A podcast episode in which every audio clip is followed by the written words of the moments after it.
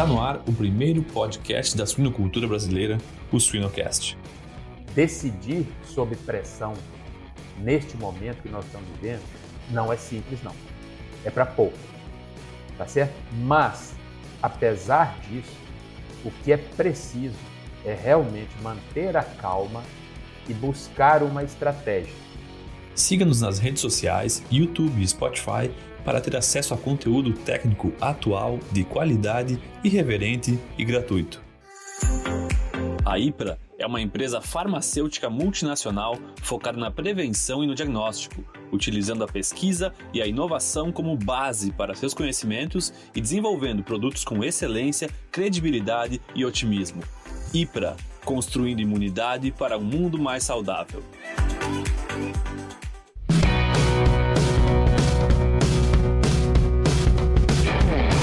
Olá pessoal, aqui é o Jamil Facim do Suinocast, que só é possível através do apoio de empresas inovadoras e que apoiam a educação continuada na suinocultura brasileira.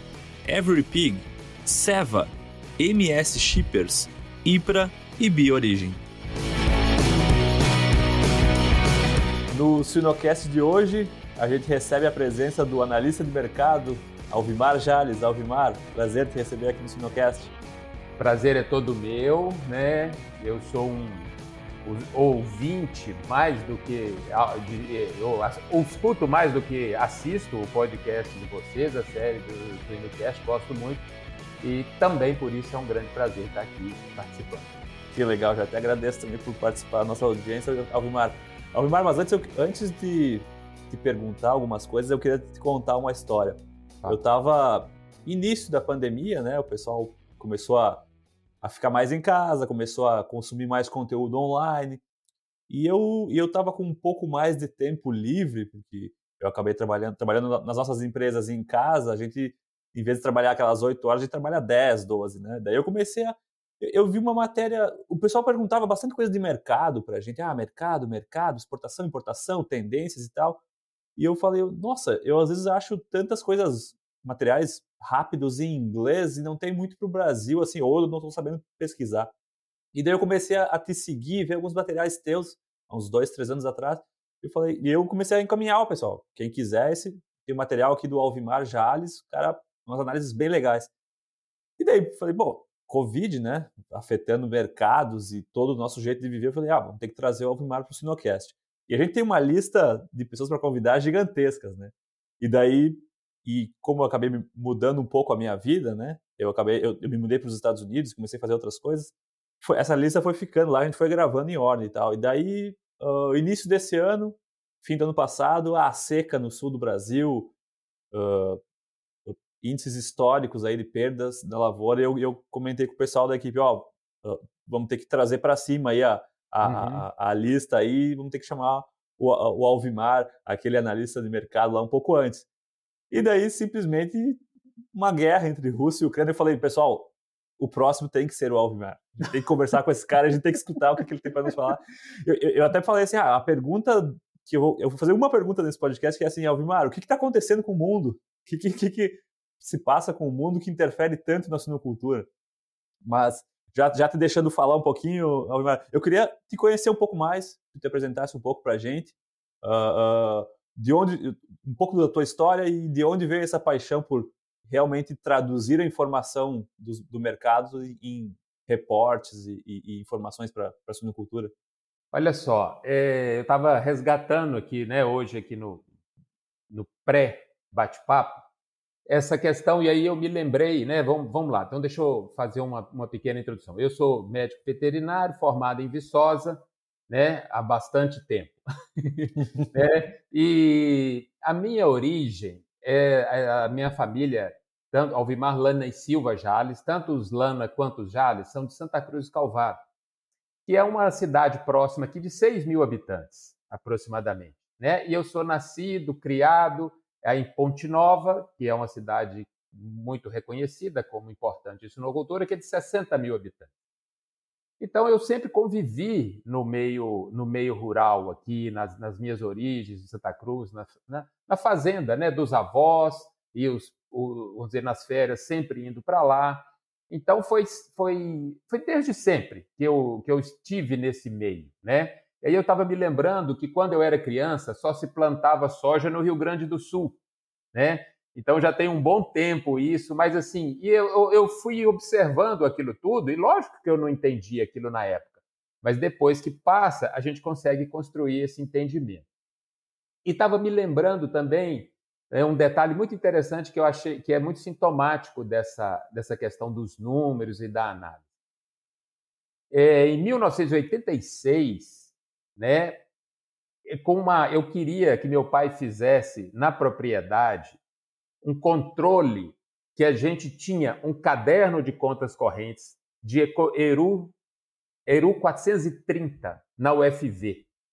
Tá certo? Então, assim, eu tentei com que ele fizesse aquele controle, né? Mas na época não era, é como diz, até hoje não, não eu, é, tem muita tem muita empresa que não faz esse controle. Mas você imagina em 1986 na fazenda um menino que está entrando na, na faculdade agora, né? Então eu me lembrei desses esporadicamente eu recordo isso e é, ou seja, essa questão dos números, elas, eu acredito que elas é, eu tenho uma característica inata mesmo de, de um interesse grande pelo entendimento completo do sistema. Eu acho que está em mim porque, vamos dizer assim, não tinha informática, não tinha nada, era um caderno da Eru 430.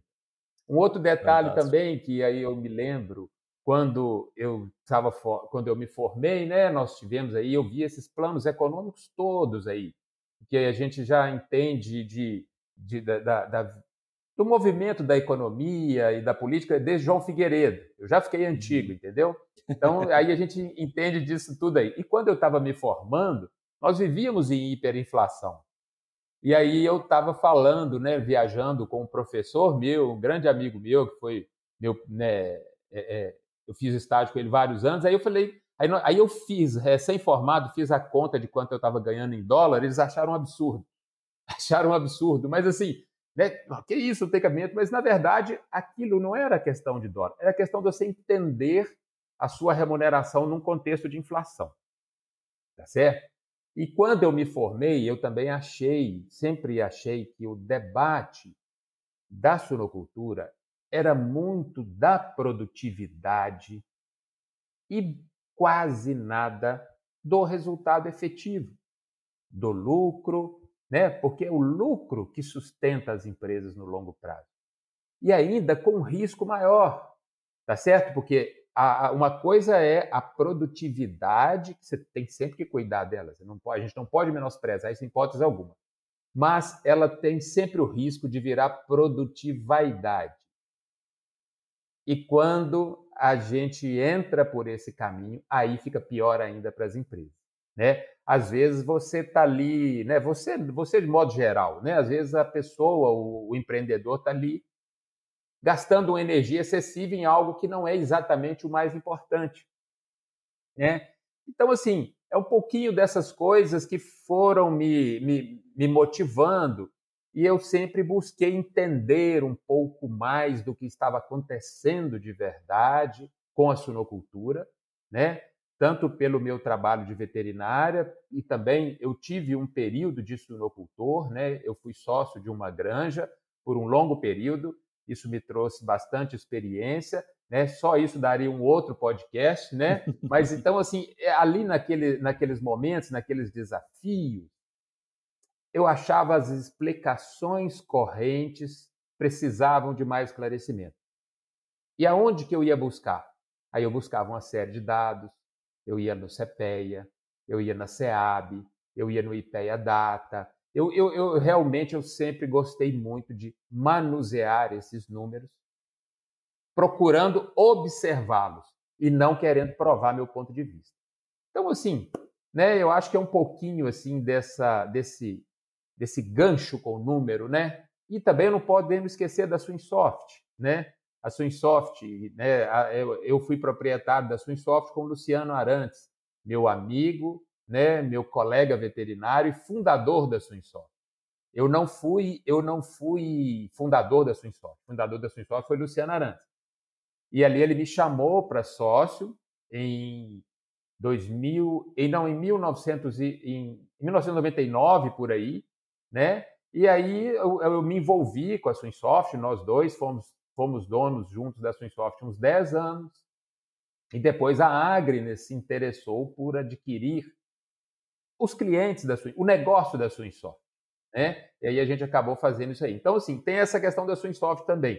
Mas aí as pessoas, né? A Alvimar, Alvimar é, é, trabalha com números porque foi dono da Swinsoft ou porque ele trabalhou com números uma vida inteira que ele acabou virando dono da Swinsoft. Então, é, é, uma, é uma, uma brincadeirinha assim que a gente vê e faz às vezes com os amigos, né? Mas então, assim, é um pouquinho disso aí.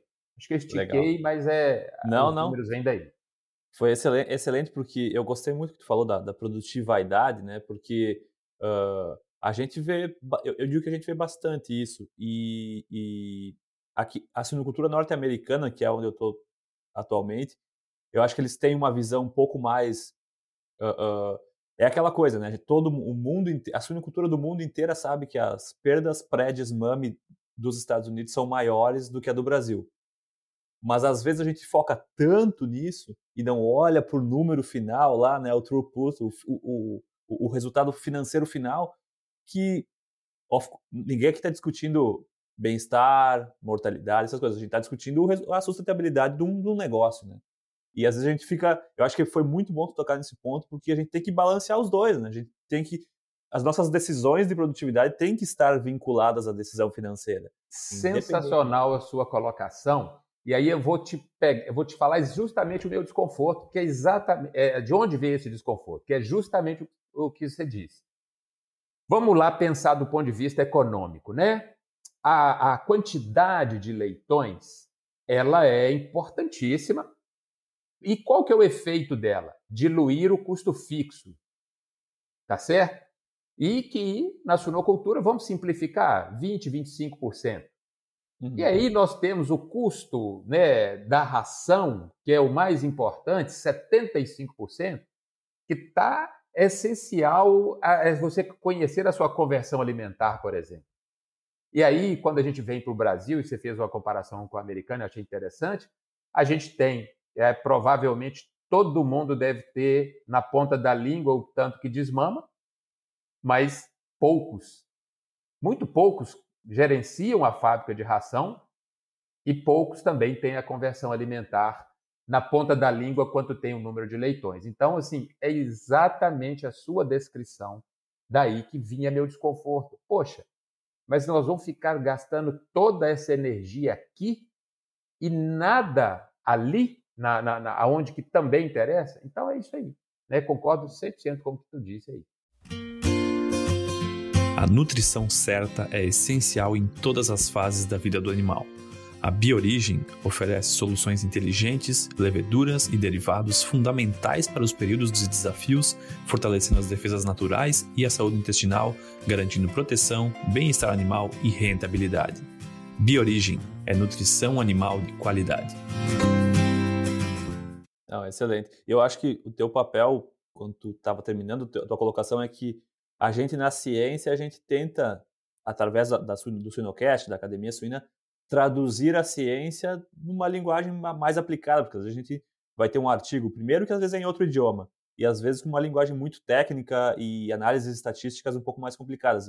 Eu acho que a, a tu ir atrás das fontes para traduzir uma informação de que, ó, o cenário é esse, e esse é o ganho, esse é o custo, esse é, esse é a, o que a gente espera, eu acho que é, que é fantástico e com certeza tu tem um papel muito importante nessa na, na suinocultura nacional por re, realmente traduzir os dados, né? Botar, botar as cartas na mesa de, do cenário do, do mercado. É, isso é, é, é você está me lembrando, né? O nosso, o Albert, presidente da Associação de Suinocultores da Bahia, ele já brincou comigo assim, Alvimar, isso é interessante. O seu, o seu não é um economês, é um mineirês que a gente entende, né? Então pode ser por aí, né? E realmente, é, não sei. Esse aí é até até você dizendo é melhor do que a gente a gente se enxerga menos do que do que as pessoas enxergam a gente. Mas é, esse é realmente um dos objetivos. Conversar muito sobre a ciência do mercado né, para que a gente entenda o que, que está acontecendo de verdade com a gente, não fique sujeito à demagogia, né, não vire um Don Quixote brigando com o mercado, porque não faz o menor sentido e não dá resultado nenhum. E porque aí a gente vai, a gente vai melhorando as nossas, as nossos entendimentos, as nossas escolhas, os nossos entendimentos, e aí realmente melhoramos as nossas escolhas. Né? Esse é que é o objetivo. Perfeito, perfeito. Alvimar, eu queria te perguntar rapidamente, assim, para ditar a nossa conversa, o que, que vai acontecer no mundo e na suinocultura nos próximos meses? Nossa Senhora, não é fácil, né? Não é nada fácil. né? É, vamos lá. Primeiro, você, você até fez aí, fazer, vamos chamar o Alvimar porque estourou uma guerra. Aí eu tenho que colocar, né? A gente sempre procura você fazer uma autocrítica máxima possível, mas aí eu tenho que realmente fazer uma crítica máxima, que eu realmente não sou especialista em geopolítica e em, em, em, em nisso aí. Mas uma coisa que eu acho que a gente todos nós estamos percebendo, e aquilo que eu acho que vai ser mais importante até do que a própria guerra, que ela provavelmente eles vão sentar, fazer um acordo, vai ser o equilíbrio de forças no mundo depois dessa guerra. Né? Vamos lá. Quais serão as consequências efetivas do pós-guerra sobre a Rússia? Né? Aquela que é fornecedora atualmente de 40% do gás da Europa, né? Quais serão as consequências do bloqueio da Rússia em fortalecer a relação dela com China e com a Índia, né? Então, assim, é, vou ser muito sincero com você, é realmente algo que está completamente em aberto, né? Porque a gente pode pro, é, especular, eu diria mais do que projetar, especular cenários, mas eu acho que está completamente em aberto. Né? E também, Jamil, a gente não pode no final não dar nada, viu? Pode no final dar uma acomodação, porque vamos pensar um pouquinho de contradições. Parece que foi hoje ou foi ontem que os Estados Unidos pararam de comprar petróleo da Rússia. A, né, já lideraram um boicote econômico seríssimo, né, retirando a Rússia da, do sistema internacional de compensações bancárias, vamos dizer assim, mas continuavam comprando petróleo. Pararam pararam agora. Né? Então vão ter uma série de consequências. E aí eu tenho, nas minhas, nas minhas reflexões, lembrado, vamos dizer, quando a primavera árabe começou, todo mundo achou que ia ser um florescer de democracia no Oriente Médio né, e no norte da África. E, na verdade, não deu em nada. O grande exemplo é o Egito, né, que foi, assim, foi lá na, na, na beirada da democracia e voltou para a ditadura. Na Síria, está em guerra civil até hoje. Então, a dinâmica do Homo sapiens né, e do planeta completamente interligado é muito grande. É muito grande. Eu, eu tenho medo em arriscar o que, que vai ser esse mundo, mas acho que a chance dele ser bem diferente do que é hoje por causa dessa reorganização de alianças é o percentual mais maior de ocorrer. Né? Pode não dar em nada, voltar tudo o que era antes, né, o domínio americano, a Europa como segundo centro de poder do mundo, essa disputa com a China? Pode, mas isso também pode se reorganizar completamente. E aí, vou ser sincero para você, é difícil a gente, a gente antecipar. Sem dúvida, sem dúvida. E, e eu estava pensando também, antes de vir para a gravação aqui, como a gente, a gente, num primeiro momento, não avalia nada como positivo. Né? A gente está falando de uma guerra, né? Qual que é o, que, que é o positivo?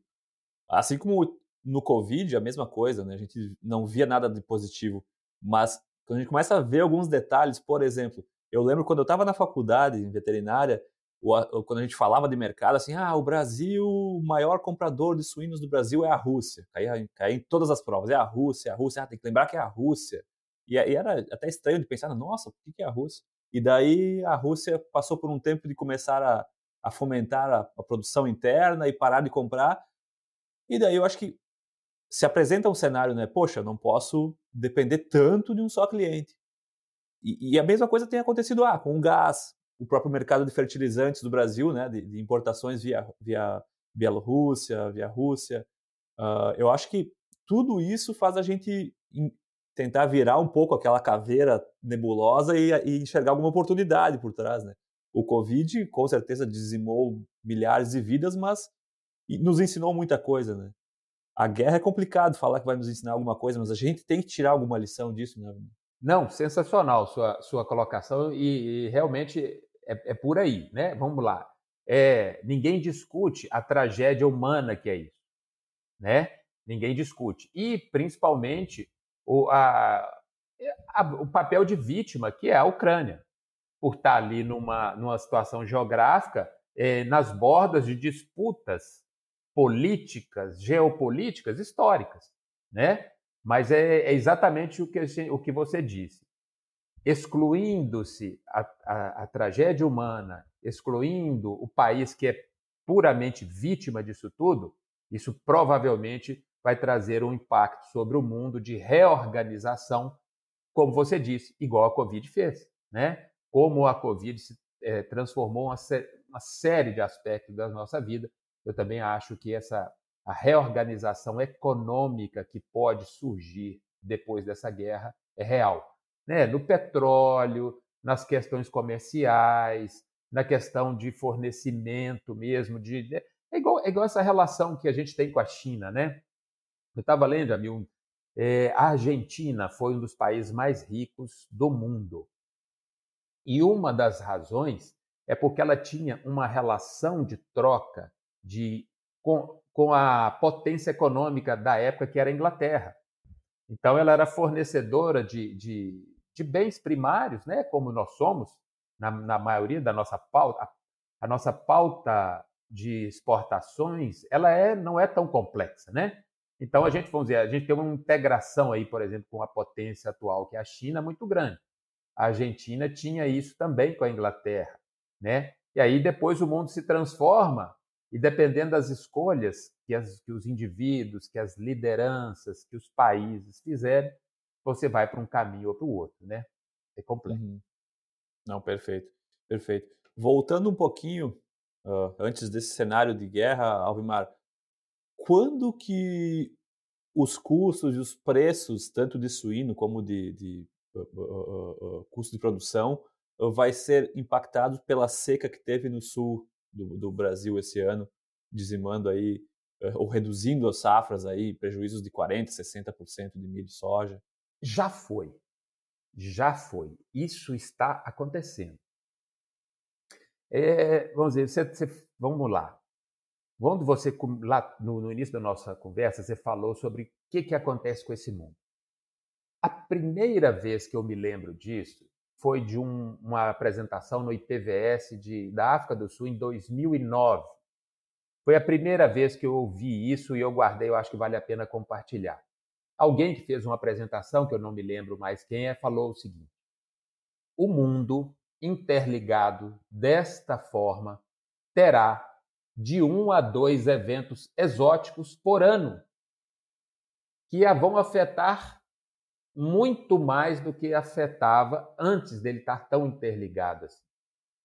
E aí é o que você está, vamos dizer, vamos, vamos trazer isso para o que você está dizendo. As expectativas da quebra de safra de verão no sul do Brasil, na Argentina, no Paraguai, etc., mantiveram o milho né, e o farelo de soja sob, é, sob pressão, o que levou ao aumento de custo. Tá certo? E a suinocultura, que é, tem o seu ciclo de oferta diferente dos grãos, não acompanhou. Né? Então, vamos lá. Voltando à sua pergunta, tentando ser é, preciso nela. A seca já está afetando a suinocultura desde 2021. A partir de 2022, essa, esse impacto, né, a partir de janeiro, ele se tornou maior, porque além dos custos de farelo tornarem-se ainda mais altos, o preço do suíno caiu, a relação de troca piorou. Então, nós estamos num momento de grave prejuízo. Eu diria para você que é a crise mais aguda da suinocultura depois do Plano Real. É o período que a gente observa mais, né? A economia brasileira mudou, né? Antes do Plano Real, depois do Plano Real. Então você tem padrões diferentes. Talvez seja das crises mais agudas que nós estamos tendo justamente por esse descompasso. Nós ainda temos uma oferta de suínos que não está permitindo que ele suba de preço. Enquanto os nossos grãos, primeiro pela seca que você disse, estão pressionados e com custo alto, depois pela guerra. Então nós tivemos outro impacto. Enquanto isso, a oferta de suínos não permite ele repor nem o seu custo de produção. Uhum, uhum. Excelente. Não, explicação excelente, Elvimar. E eu queria que tu, quais seriam as principais diferenças assim de como que afeta mais drasticamente o produtor independente e o produtor, por exemplo, integrado a uma grande agroindústria? Olha só, neste momento, eu diria para você que está todo mundo perdendo dinheiro. Tá certo? Por quê? Porque vamos, vamos falar assim, vou, vou, vou pensar simple, simplificadamente o preço de Minas Gerais, que é o que eu tenho mais em mente, ok? 6,10 não atende o produtor. Mas a carcaça que está em 8,50 não atende nem a agroindústria, nem a cooperativa que verticalizou. Tá certo? Então, assim, neste momento, estão todos sofrendo. O que que acontece? Aí a sua comentário é bom. O que que acontece? Nós temos aí, talvez, é, é são as, as pré-condições que são muito diferentes. Quando você vai para uma grande empresa, ela tem uma diversificação grande, ela tem acesso a fontes de financiamento totalmente diferentes. Olha só, vamos pegar aí. A BRF fez uma oferta de ações, captou mais de 5 bilhões. Né? Tem alguma coisa de errado nisso? Nada. Super certo, né? É, faz parte do capitalismo, faz parte do jogo, e ela, ela, ela é uma empresa de capital aberto, ela pode fazer isso. Né? Quando você vai para as cooperativas, as cooperativas, né, elas têm aí uma série, as cooperativas dos três estados do Sul, principalmente, são aquelas cooperativas que têm uma, uma diversidade muito grande de atividades, né? Eles têm grãos, eles têm suínos, eles têm aves, né? É, frigorífico, laticínio, supermercado, posto de gasolina. É uma diversidade muito grande. E às vezes a suinocultura representa uma parcela do, da atividade deles. E aí o que acontece? Eles têm condições de realocar capital, eles têm condições também de se financiar mais facilmente, até por essa estrutura de lastro, né, para poder pegar capital. Aí quando a gente chega no suinocultor independente, ele realmente, ele nesta, nessas três divisões, essas três categorias, se é que a gente poderia separar para ficar didático, realmente ele é o que mais sofre, porque ele está realmente ligado exclusivamente, ou quase sempre exclusivamente, à suinocultura. Né? E às vezes ele diversifica, ele tem outras atividades. Mas aí o que acontece? A suinocultura é tão poderosa em geração de caixa quase todas as outras atividades deles ficam menores. Então, a, a, é, né, eu, a gente tem exemplos aqui em Minas Gerais de grupos importantes que, de, na agropecuária, na hora que você olha para a suinocultura, a suinocultura ultrapassa, na hora que ele entra na suinocultura, a suinocultura ultrapassa todos os outros negócios dele. Então, resumo, neste momento de prejuízos exorbitantes, estão todos sofrendo. O independente está sofrendo mais, porque as condições de financiamento dele são menores do que esses outros participantes, seja as grandes agroindústrias ou as grandes cooperativas. Certo. É, inclusive, até quando tu falava, eu lembrei de um, de, um, de um amigo que ele compartilhou comigo já faz alguns anos, mas ele disse, Jamil, tem, tem meses e às vezes anos que a gente ganha mais dinheiro vendendo, negociando milho que a gente tem em estoque do que produzindo suíno. É então, tu tem que lidar, tu tem que lidar com o mercado, independente se, se, o teu negócio é produção de suínos, se tu comprou grão na baixa e vendeu na alta, tu tem que dar um jeito de manter a empresa pé no chão, né, e, e conseguir seguir o, o, negócio. É, exatamente. O que que, assim, o que que é, ah, na nossa região, Jamil, em Minas Gerais, vamos falar assim, existem várias suinoculturas de muito sucesso. Tá certo? E qual que é a principal característica dessas suinoculturas de muito sucesso? Caixa robusto. Tá certo? Então, assim, conversando com você aqui, eu me lembro dos maiores, né? né? São pessoas que a gente se relaciona, alguns são amigos meus e tudo, né? E assim, o que, que eles têm? À medida que o lucro, né, eles vão conseguindo lucro ao longo dos anos, eles vão fazendo bons volumes de reserva. Então, realmente, a suinocultura, dada a sua característica de flutuação muito maior do que do boi e do frango, ela realmente ela, ela é mais desafiadora. E quem tem tido mais sucesso? Quem, além de produtividade, além de gestão, de tudo isso que é necessário, conseguiu fazer caixas muito robustas. Para ultrapassar isso, né? Porque na média ele, ele ganha dinheiro. Uhum, uhum. Ah, interessante, interessante. É, não, é, esse é um, um ponto chave. E, e Alvimar, estava pensando agora, pensando lá no produtor, né? Seja principalmente o independente, que é o que está tá sofrendo um pouco mais. O que, que ele pode fazer ou o que, que ele tem que fazer mais do que nunca agora? Olha só, é, não é fácil. Né? Eu recebi algumas ligações sobre isso e aí a gente tem que ter uma consciência muito grande e falar, olha, eu estou distante de você. Eu não sei, né, eu não estou no seu processo para ver exatamente quais são as possibilidades aí. Mas vamos lá, vamos tentar explicar isso. A suinocultura, né, ela, vamos pegar a suinocultura inteira. Ela dá, ela está dando lucro, vamos imaginar, ok? E aí o que que acontece? Quanto mais pesado eu vender, melhor. Porque ela está me dando lucro, e aí eu, vamos dizer, vamos pensar, Jamil, que há 10 anos atrás o peso médio era 100, 105 quilos. Hoje todo mundo quer vender acima de 120, vamos imaginar assim. Não é simples, né? Mas o desejo é esse. Ok. Aí essa suinocultura está dando lucro, ótimo, é 120, 125, 130, seja lá o que for. Ok? Aí vamos mudar um pouquinho a situação. A situação que a suinocultura passa a dar algum prejuízo né? a suinocultura inteira passa a dar prejuízo. O que, que acontece? Aquela fase final ainda dá lucro. O que, que é aquela fase final? A quantidade que o suíno come de ração, vezes o preço da ração, em relação ao que ele ganha de peso por dia, vezes o preço do suíno por dia. Ou seja, a cada dia que o suíno fica crescendo na granja, mesmo com a suinocultura inteira numa margem de num prejuízo pequeno, aquela etapa final te ajuda a diminuir esse prejuízo.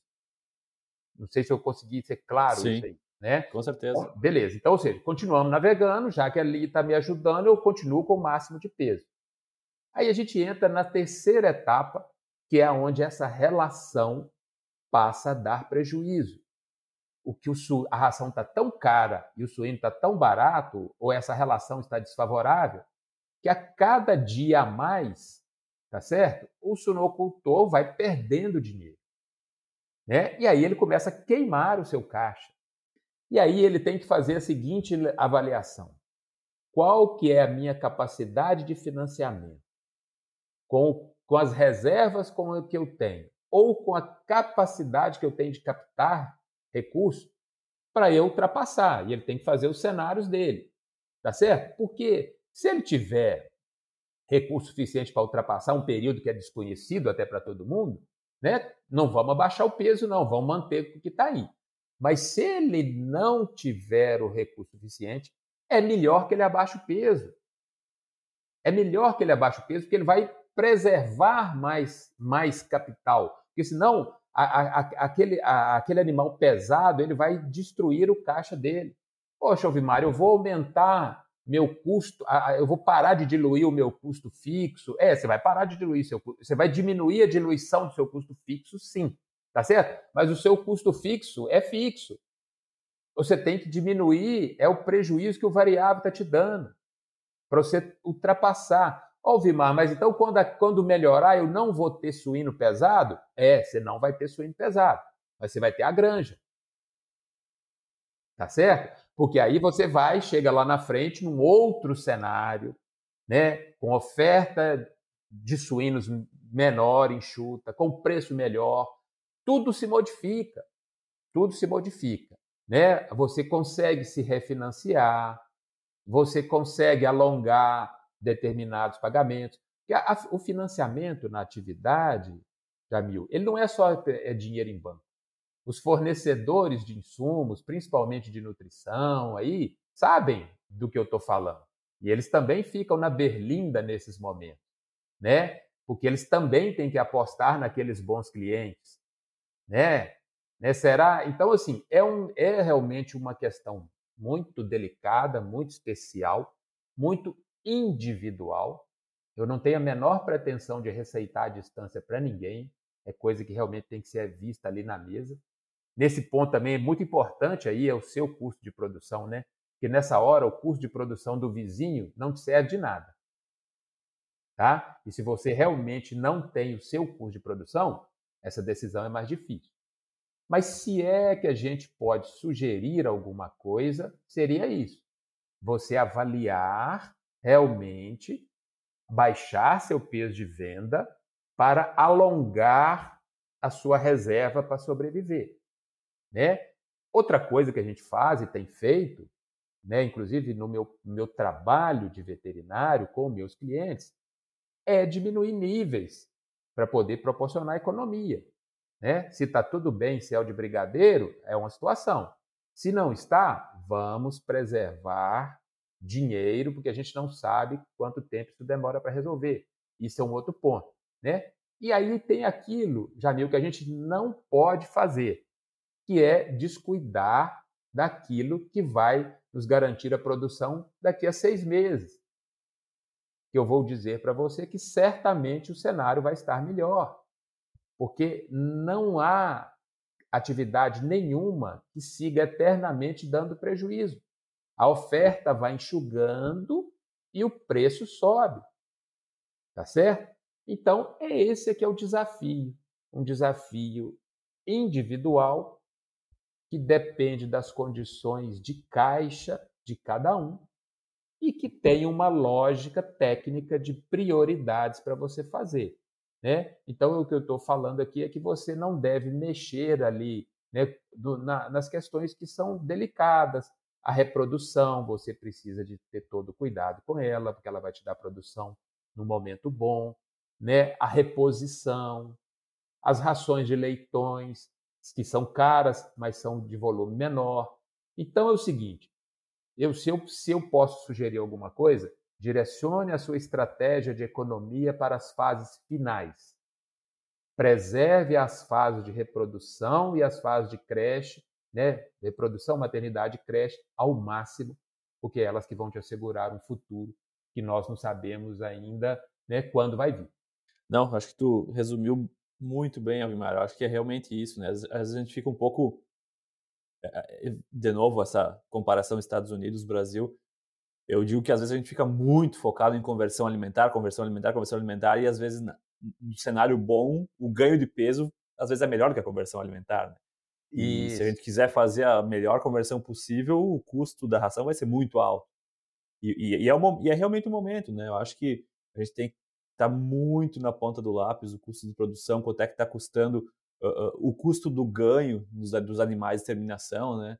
Eu acho que uh, é, é, novamente voltando àquela outra pergunta, é uma oportunidade que a gente está tendo de ficar um pouco mais a par de como controlar, né? Esses, esses, essas flutuações de mercado no nível da granja, por exemplo. Excelente. É justamente aí você está falando e justamente assim, eu tenho estou tomando todo cuidado, né, porque cada granja é uma granja, Sim. Né, de registrar todas essas diminuições que nós estamos fazendo, porque elas vão nos servir no futuro.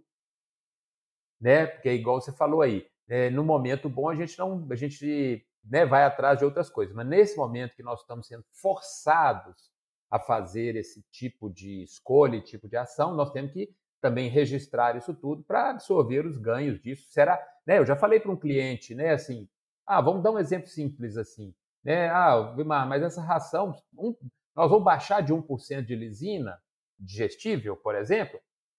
Amigo, a hora da gente descobrir se a gente podia estar tá com 0,9 é agora. Exatamente.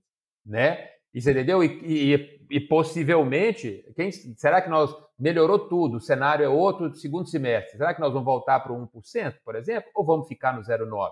Vai depender justamente do que a gente está observando, do que a gente está monitorando.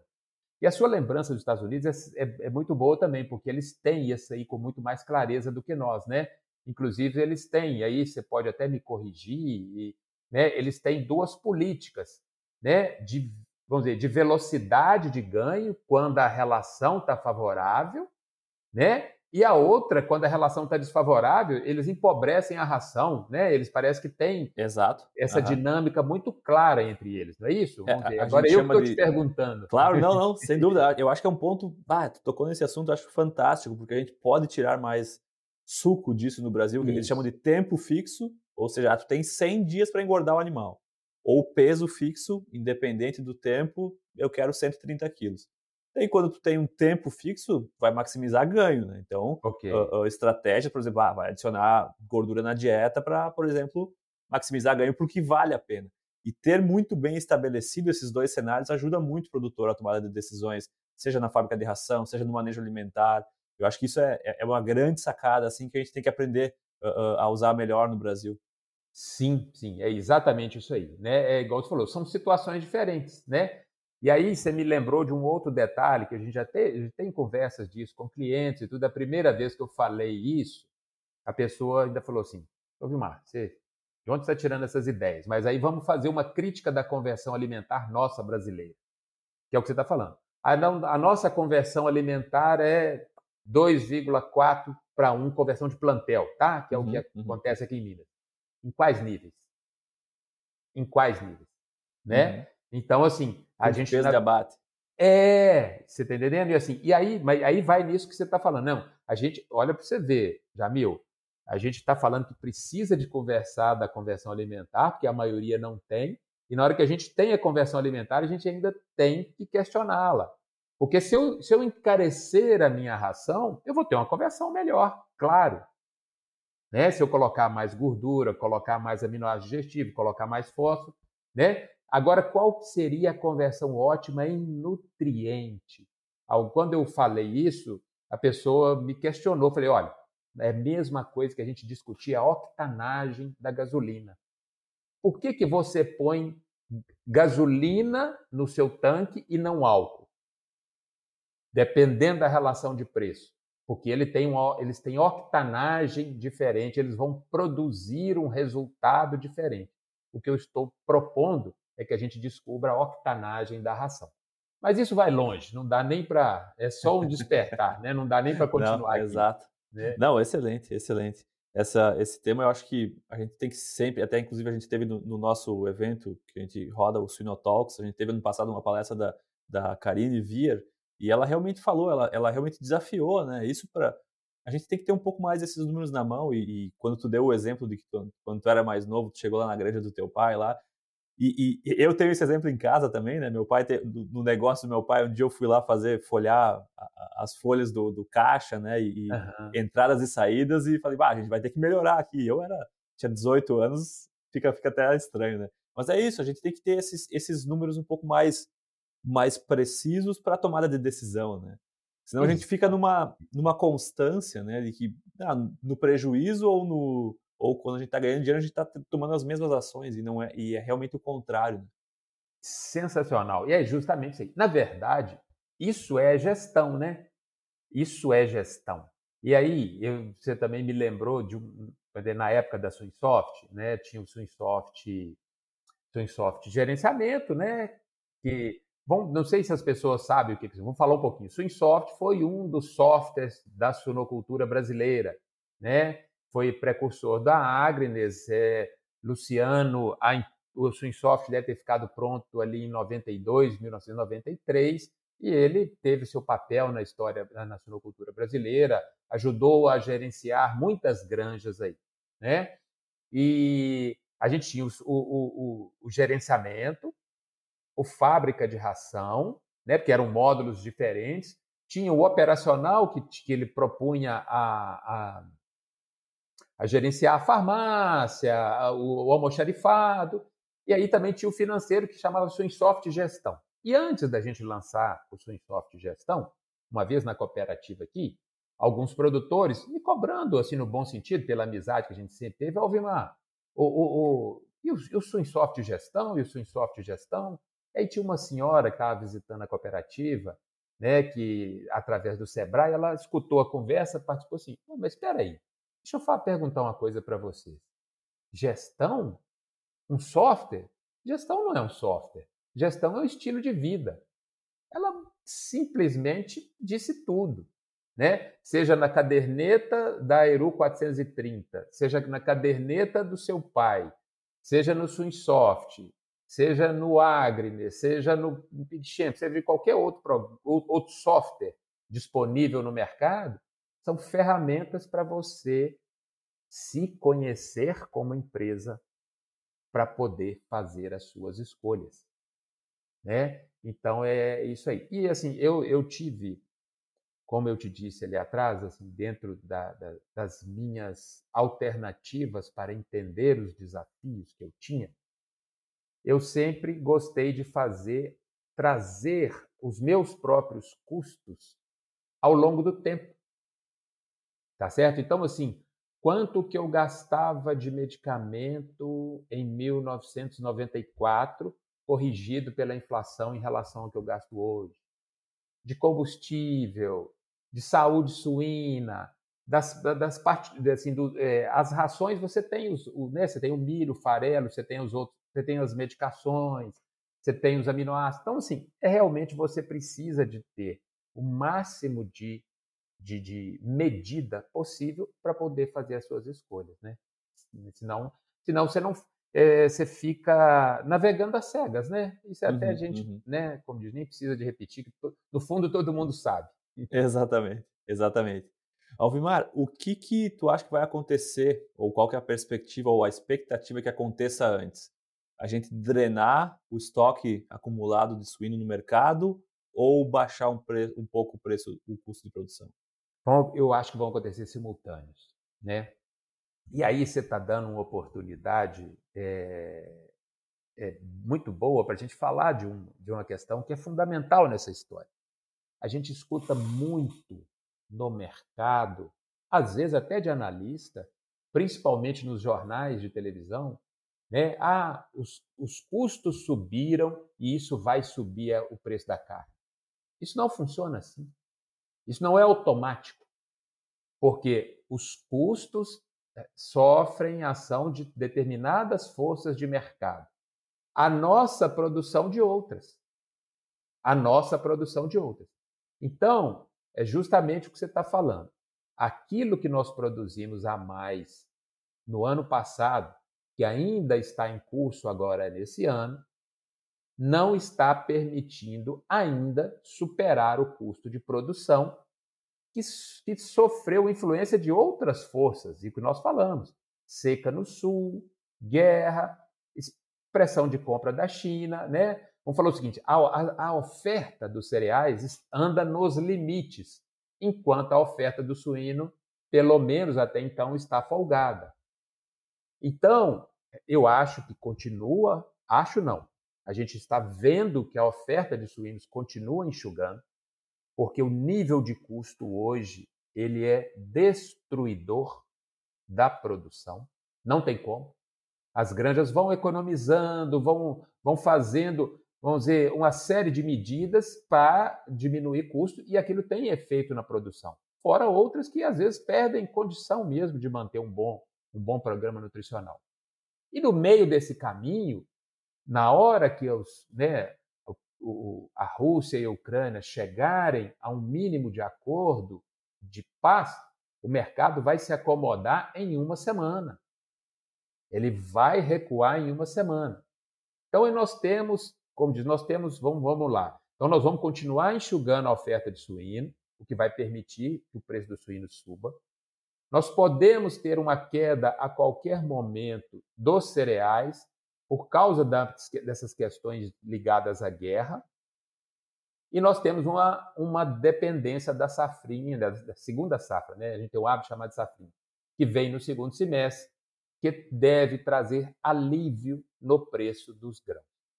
O detalhe, principalmente para quem já está numa fase de sofrimento na suinocultura, é como chegar até lá. Né? Então, isso aí realmente é uma questão muito séria, é uma questão dolorosa, né? E realmente ela acaba sendo uma questão muito individual, e aí é o que a gente está conversando. cada um deverá ter uma estratégia para poder ultrapassar esse, esse momento realmente que é difícil. Fantástico, fantástico. Não, achei muito boa o, o, resumo, Alvimar, dessa, dessa, dessa situação. E, e, e, pensando, né, que esses dias eu conversava com um professor e ele me falou, porque, por exemplo, eu contei que ah, no Brasil o pessoal está perdendo, lá, cada suíno sobe, vai para a Nória com um bolso e tem 100 reais, 300 reais no bolso de cada suíno de perda. É mais ou menos isso ou estou ah, fora? Não, tá, tá por aí. Vamos lá. Vamos fazer aqui em Minas Gerais. É 200. Assim. Eu, eu fiz um bate-papo com, com né, há 15 dias atrás, falei 150. Hoje, né, seria aí um custo de R$ reais e o suíno de 6,10 ele é CIF, né? Então ele tem que ser levado ao frigorífico. Na hora que você coloca o líquido, então seria aí mais de 200 reais de prejuízo, sim. 200 reais fosse sendo um suíno de 100 quilos, sendo mais de 100 quilos, o prejuízo é maior ainda. Então, realmente, o nível de prejuízo hoje é destruidor. Sim. E, e, daí, para complementar, Alvimar, esse professor me falou assim: tu já te deu conta, Jamil, que, que, que, que como tu comentou, Alvimar, as igrejas têm que sobreviver. Elas têm que sobreviver até chegar num momento que elas consigam mais ou menos tirar a cabeça de fora da água e os cortes e, e, as economias que a gente faz nesse caminho são, às vezes, arriscadas, né? Porque, às vezes, a gente corta alguma coisa relacionada com biossegurança, por exemplo, e, e aí começa, a gente, e aí é difícil, e, e se colocando na pele do produtor que está perdendo 200 reais por cabeça, a gente não pode julgar as decisões dele simples, né? Porque ele está sofrendo. E, e, e, a entrada de alguma doença, alguma outra enfermidade, ou realmente alguma coisa que vá prejudicar a longo prazo o seu rebanho, é uma coisa a se considerar também, né? Não, com certeza. Esse é, esse é um risco sério. Vamos, vamos falar um pouquinho do que você está falando aí, que é decidir sob pressão. Eu, eu costumo falar para os meus, né, aqui na Associação Mineira, Jamil, para os meus amigos, meus clientes, meus contratantes, o pessoal da associação, da diretoria, que não existe nenhuma emoção do suinocultor que eu não saiba exatamente qual é. Todas, das melhores às piores. Decidir sob pressão neste momento que nós estamos vivendo não é simples, não. É para poucos. Tá certo? Mas, apesar disso, o que é preciso é realmente manter a calma e buscar uma estratégia. Tá certo? Então, assim, isso aí eu tô, eu tô me solidarizando com as dificuldades do momento. A segunda parte é o que você falou. Quais os riscos acontecem nestes momentos? Muitos outros. Muitos outros, inclusive esse. E aí eu vou me lembrar, vou te falar, é, vamos lá. Existe esse trabalho. Nós tivemos aqui no Brasil dois acidentes em mineração, tá? Né, né, em Mariana e Brumadinho. Isso acontece também eventualmente no mundo. Sabe quando que isso acontece, Jamil? Quando o minério está barato.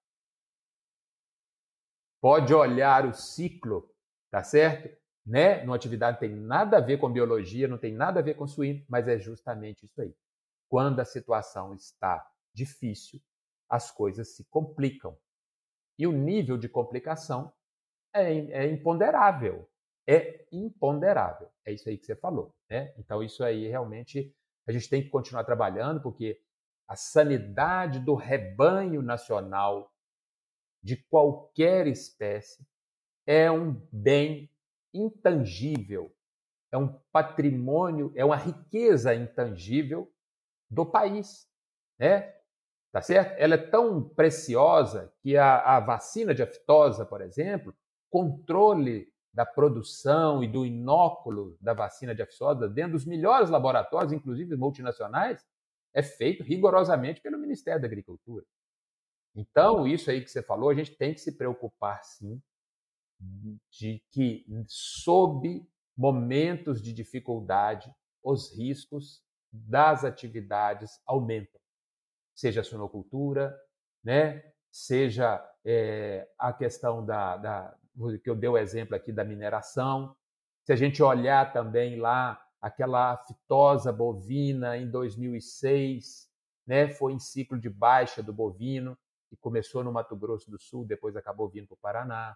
Né? Então é preocupante sim. É preocupante sim. Momentos de crise são preocupantes sob qualquer aspecto. Exato. Não, perfeito. Eu achei, achei fantástica a tua, tua comparação com a mineração. Acho que é, é exatamente isso. É, é um baita recado. Eu até estava anotando aqui quais são os tempos que a gente vai ter que colocar como destaque essas frases. Com certeza, Alvimar, é uma lição muito importante, um recado importante para o produtor ou, ou para quem trabalha na suinocultura ou está envolvido de certa forma ter isso em mente. Já pensou estar no top 1% da suinocultura? Acesse academiasuina.com.br e invista no seu conhecimento. Alvimar, eu tenho muito que te agradecer uh, uh, pelo teu tempo. Eu sei que a gente poderia ficar falando, eu tenho uma lista de coisas aqui para conversar contigo, teria que ir para outro podcast. Queria te agradecer demais mesmo. Foi, foi realmente um prazer para mim e eu espero que tenha sido um prazer para quem nos escuta. E a gente não pode deixar de finalizar o nosso episódio com as nossas perguntas que fogem da pauta, né? E, e eu queria te perguntar se tu tivesse que me recomendar dois livros, um livro mais, mais técnico relacionado a mercado, suinocultura, e um livro ou mais livros, né? Vou te dar essa, essa, essa permissão de recomendar mais livros, como eu sei que tu gosta de ler, não relacionados à suinocultura. Quais seriam esses livros? Olha só, é, eu, eu, muito interessante. Você falando, vamos falar primeiro da suinocultura e, e é um, isso é uma prova da minha antiguidade. É, é, é, muito. E por quê? É o blood, é produção do blood e radostites. O que, que é isso? Vocês não vão nem saber o que, que é isso. Na verdade, é um manual de produção americano, tá certo? Que eles fizeram, né, uma série de capítulos sobre todas as espécies numa era pré-computador. Então, eles, eles, eles traziam, inclusive, as fórmulas, como você devia calcular, como você devia, como você devia considerar. É tão interessante que isso é da década de 80, né? Isso aí também é antes de mim, eu era menino nessa época, tá, pessoal? Né? Mas assim, e é, sabe por que, que eu, você fazendo essa pergunta eu me lembrei dele aqui? Porque eu já levei essas instruções dele para conversar com Everton, né? Vem cá, vamos ver nós dois aqui, né, que a gente tem uma grande liberdade, né, uma ótima relação. Vem cá, não sou só eu que estou falando isso não, amigão. Olha o Blood aqui também. Então, assim, né, é um livro sensacional, é um livro sensacional, né? Falando, assim, um pouquinho do que você do, da, nossa conversa, eu acho que a nossa conversa acabou ficando muito no nível empresarial aí, né? Não que, né? Não, não que a gente a gente não, né, não tinha nada combinado, né, Jamil? Nenhum script. É, é, realmente uhum. um bate-papo aí, né? Mas aí você me, me dá um, uma lembrança de eu sugerir um livro qualquer deveria ser o livro, na minha singela opinião, deveria ser o livro de cabeceira de qualquer empresário, que é Mauá, o empresário do império de Jorge Caldeira. É simplesmente sensacional você ver a trajetória de um empresário. Vou te falar, teve mais dinheiro que o Tesouro Nacional na época. Olha a dimensão, porque não dá para a gente calcular o tanto de dinheiro que ele tinha naquela época. É muito simples. O Mauá tinha mais dinheiro que o Tesouro Nacional Brasileiro ali no final do Império e início da República. E ele era um empresário muito arrojado, e o livro é de uma descrição histórica e leve simplesmente deliciosa. Então, quem gosta de ler vai, vai, vai ter um presente ali de ações empresariais, lutas, vitórias, sofrimentos, desafios. Vai levar de quebra a história do Brasil, vai aprender muita coisa. Então, esse livro eu simplesmente acho indispensável aos empresários, aos empreendedores. Nota 10. E aí, vamos dizer, realmente, eu vou. Ah, então, vamos dizer, nós falamos um da. Estou gastando as minhas. minhas, Pode. minhas né? Falamos da, da sunocultura, falamos do, agora do empresarial. E aí tem um, tem um livro, ele, ele é best-seller, não é à toa, né? Que é o Sapiens, Uma Breve História da Humanidade. Né? Ele realmente é um livro excelente, simplesmente delicioso também E ele traz para a gente uma outra perspectiva de nós mesmos, né? Então, assim, isso é muito importante. E aí, o que, que, eu, o que, que, eu, o que, que eu gostaria de completar, Jamil? Que depois eu li, e vou até te explicar por quê também, na sequência. Então, você tem Sapiens, uma breve história da humanidade. Aí você tem de um outro autor, isso é uma dupla de autores que eu não vou me lembrar o nome, que chama Neandertal, o nosso irmão, que ele, ele simplesmente faz a descrição da vida do, do, do, do Neandertal. E aí, o que, que eu vou contar para você que eu achei muito interessante? Né? Vou compartilhar com vocês que eu achei muito interessante. Né? O Neandertal viveu 300 mil anos sem produzir uma explosão demográfica. Então, nós, Homo sapiens, somos um bicho, né? Estou falando como veterinário, esse bicho que tem debaixo da nossa pele de ser humano, no bom sentido, né?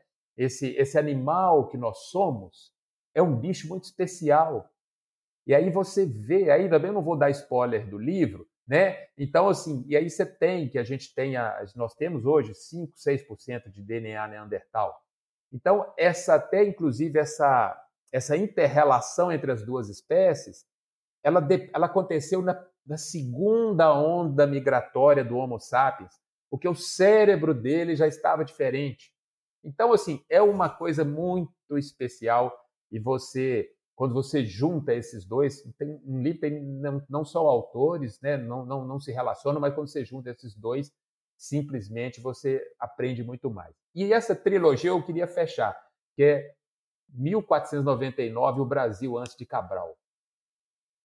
É simplesmente sensacional. E essa história de que a Amazônia é uma floresta intocada, né, que os índios vivem no mato, realmente é aquilo que ensinaram para a gente, mas não é verdade.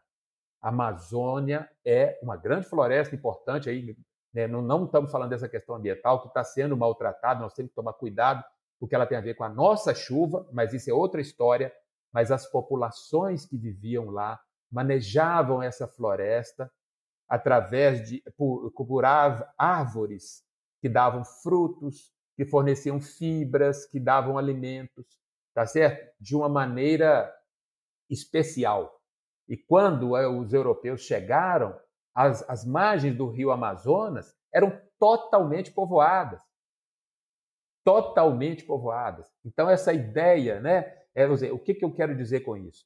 Para mim, né, Jamil, eu estou compartilhando com você, compartilhando com os nossos ouvintes. Essa trilogia, ela simplesmente altera profundamente a visão que a gente tem de nós mesmos, né?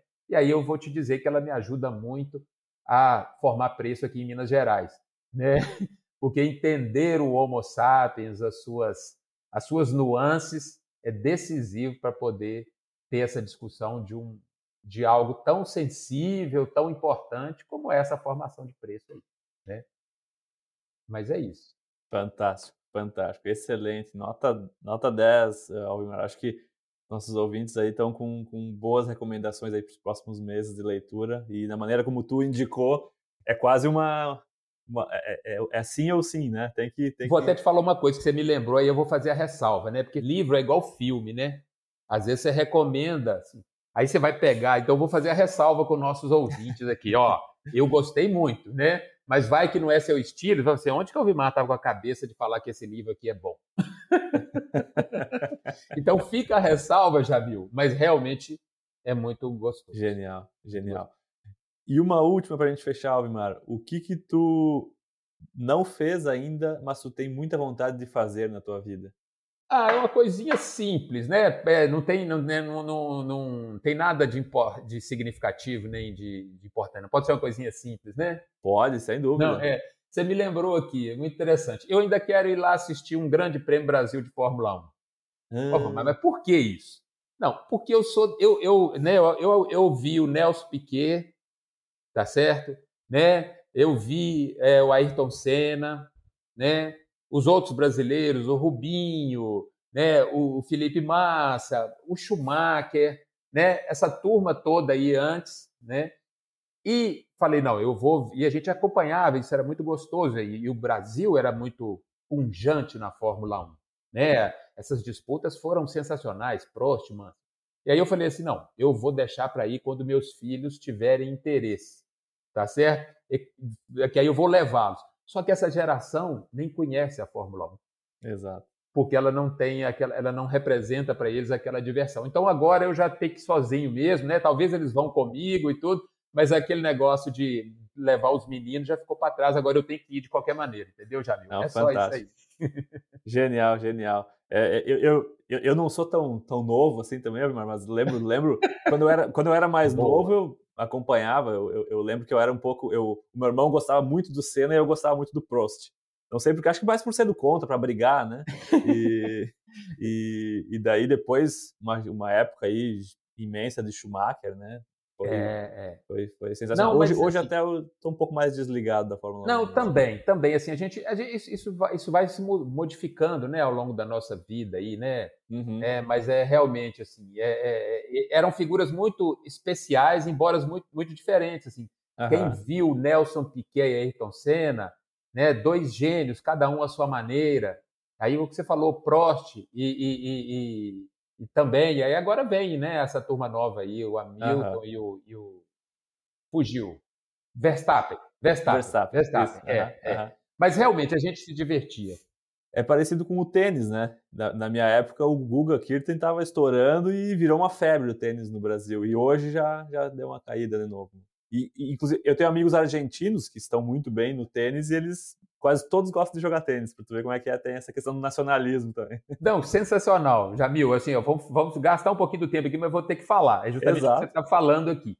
Imagina assim, o que que isso tem a ver? Comportamento de grupo.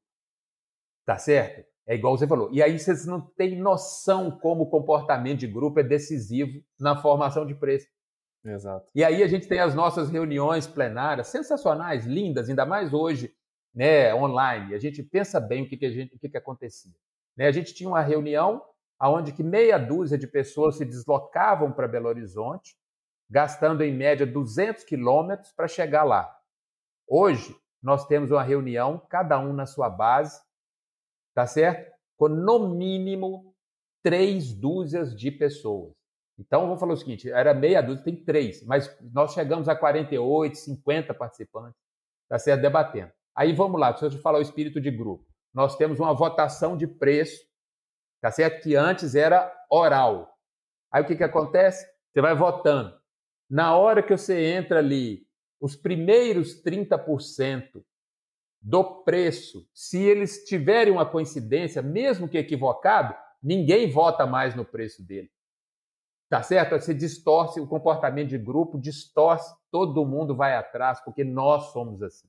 Aí o que, que a gente teve que fazer? Nós temos uma votação eletrônica, tá certo? Que depois da discussão, cada um vota sozinho no seu aplicativo.